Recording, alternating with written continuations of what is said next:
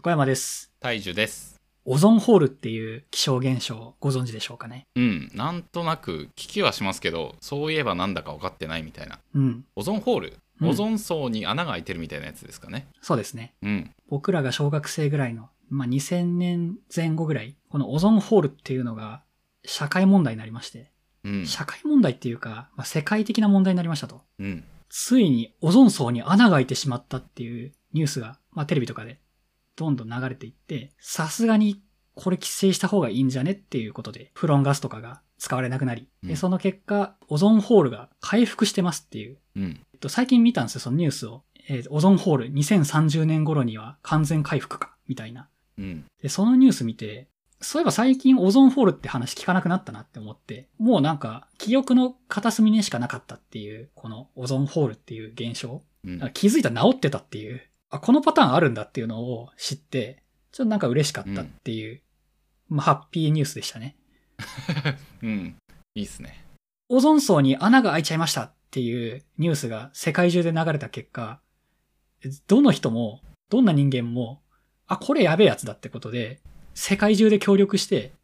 フロンガスは廃止していこうっていう風な協力し合って、まあその結果見事に、えーフロンが使われなくなり、まあそれと比例するかのごとく、オゾンホールも回復していったっていう。うん。人類手取り合ってんじゃんって思って。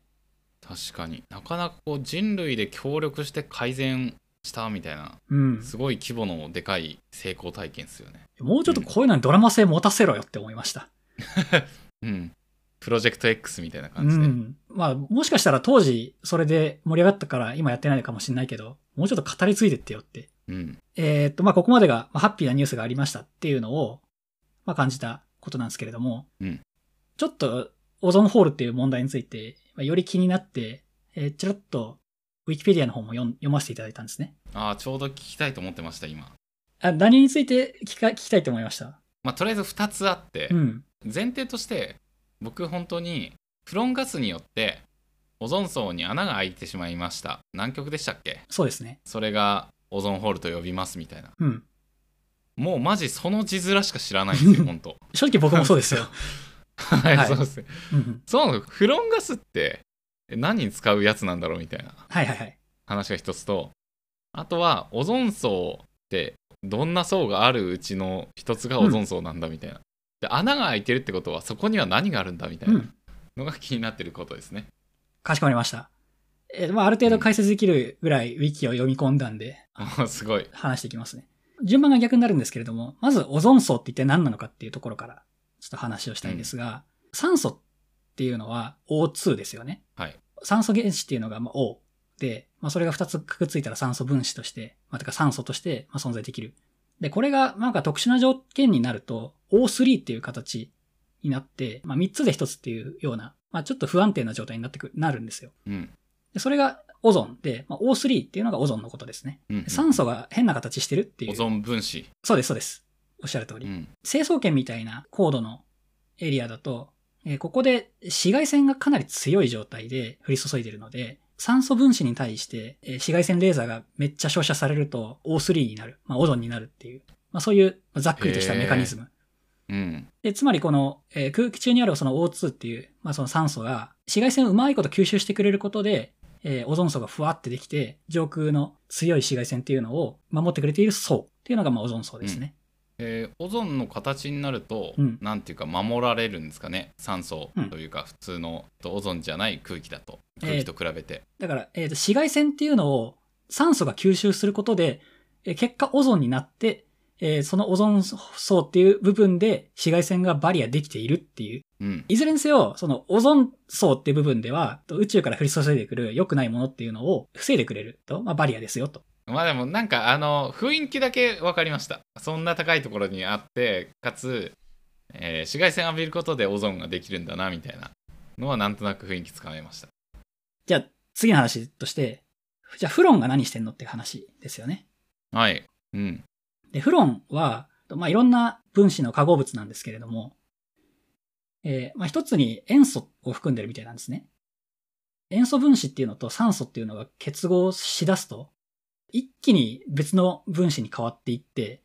えーその結果、オゾン層にあるそのオゾン分子っていうのをどんどん別の分子に変えちゃってって、オゾン層からオゾンを枯渇させてっちゃうような化学反応が起きちゃうっていうような物質みたいなんですよ。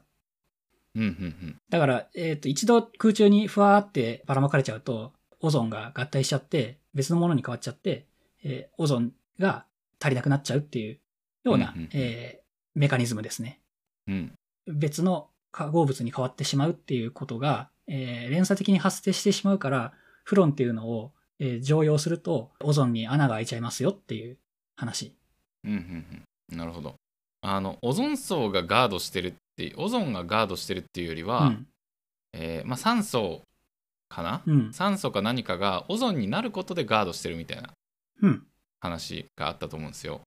多分酸素とかがフロンによって、オゾンじゃないものにされてしまうせいで、まあ、オゾンの原料がないみたいななんかそういう感じなのかなっていうふうに思ったりをしましたオゾンに必要とする、その O っていう要素が、どんどんん奪い去られちゃって、えー、しかるべき形になってくれないっていうのが、このフロンがやってることですね。、うんうんうんはいもっとガードが弱いうん。分子に変えられてしまうってうんういうんうん。感じなんですかねはい。はい。で、フロンっていうの、なんか実際もう一般的に見ることはなくなっちゃったようなものなんですけれども、かつては人間に害のないガスとして、えー便利なものだったらしいんですね。オゾンホールができてんぞっていうことになって、ちょっと使うのやめようって言って、みんな別のものを使い始めたっていう。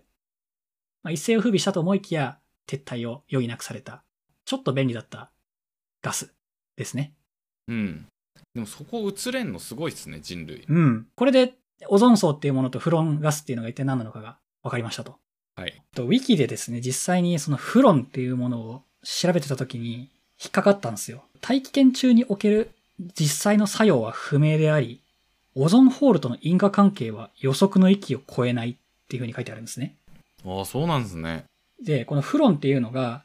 実験室で行ったオゾンに対するこの触媒実験みたいな。けどそれってかなり限定された実験室の中だけじゃないのっていう話になって、今のところ大規模なレベルでのオゾンホールの原因になるかどうかっていうのはどうなのっていうふうに言われてるみたいなんですよ。うんだから、まあ、このフロンっていう、まあ、ウィキのページ全体的に見る限り、まあ、かなり悪者扱いされましたっていう結果、いや別にそんな悪いもんじゃないんじゃないっていう風なうん締め方してるんですね。で、えーっと、オゾンホールっていう現象自体、結構よく起きる現象らしいんですよ。その100年とか200年とか単位で見ると。あーフロンガスとか関係なく、うんなんかあるよねみたいな、うんうんまあ温暖化もなんか同じように言われたりしますよねそうなんですよね。だから地球全体の規模の話でいくと、まあ、オゾンホールって、まあ、よくある現象だよっていうのと、ちょっと引っかかる部分であったのが、紫外線をガードした結果、オゾンが生まれるわけじゃないですか。はいだから、特に紫外線とかが降り注いでない時間帯っていうのが発生しちゃって、その結果、オゾンもなくていいやっていうふうなことで、ガードを地球側が緩めてるだけっていう説もあるんですよね。なるほどそう思うと、南極にオゾンホールが開いたぞっていうのって、そこにたまたま紫外線が降り注いでなかったからっていう。で、それはその地球規模での、えー何かしらのサイクルの、えーもので、だから人間がどうこうしたからっていうレベルで解決しない。うんけども、あたかもやっぱその世界全体が協力してる感っていうのを出した方がいいよねっていう、偉い人たちの企みによって、ちょっとフロン悪者にしちゃおっかなってことで、共通の敵を作って、手を取り合えば、地球に対する自然現象も克服できるんだっていうような、全世界に植え付けるための一プロジェクトだったんじゃないかっていう陰謀を、まあ妄想できるっていう。もっとシンプルに、うん。フロン以外のエネルギーを供給する人というか、うん。その人が自分のところのエネルギーを売り込みたいから、使ってもらうようにフロンが邪魔だからなんか消したみたいうな、ん。確そかっにち。の方を考えちゃいましたねその方が一番わかりやすい、その経済原理というか、うんフロン作ってるとこ以外の、その化学メーカーが、ちょっとフロン潰そうって言って、潰しにかかったっていうだけの話かもしれない。うん面白いですねもしそれのせいでフロン使えないんだったら結構わかんないけど人類にとって損失なんですかねうーん。害のないガス歴史の中で、まあ悪者扱いされてしまったっていう、フロンなのかもしれないって思うと、ちょっとこのオゾンホールっていうものに、こんなドラマ性があると思わなくてですね。うんちょっと思わず熱くなってウィキを読んでしまいましたね。いや、でもこれ超楽しかったっす、でもやってて。世界の真実に気づいてしまったみたいな。いや、俺しか知らないじゃん、このオゾンに関してってなった時の、この気持ちよさよ。という、ちょっと、信じるかどうかはあなた次第ですっていう話を今日は持ってきました。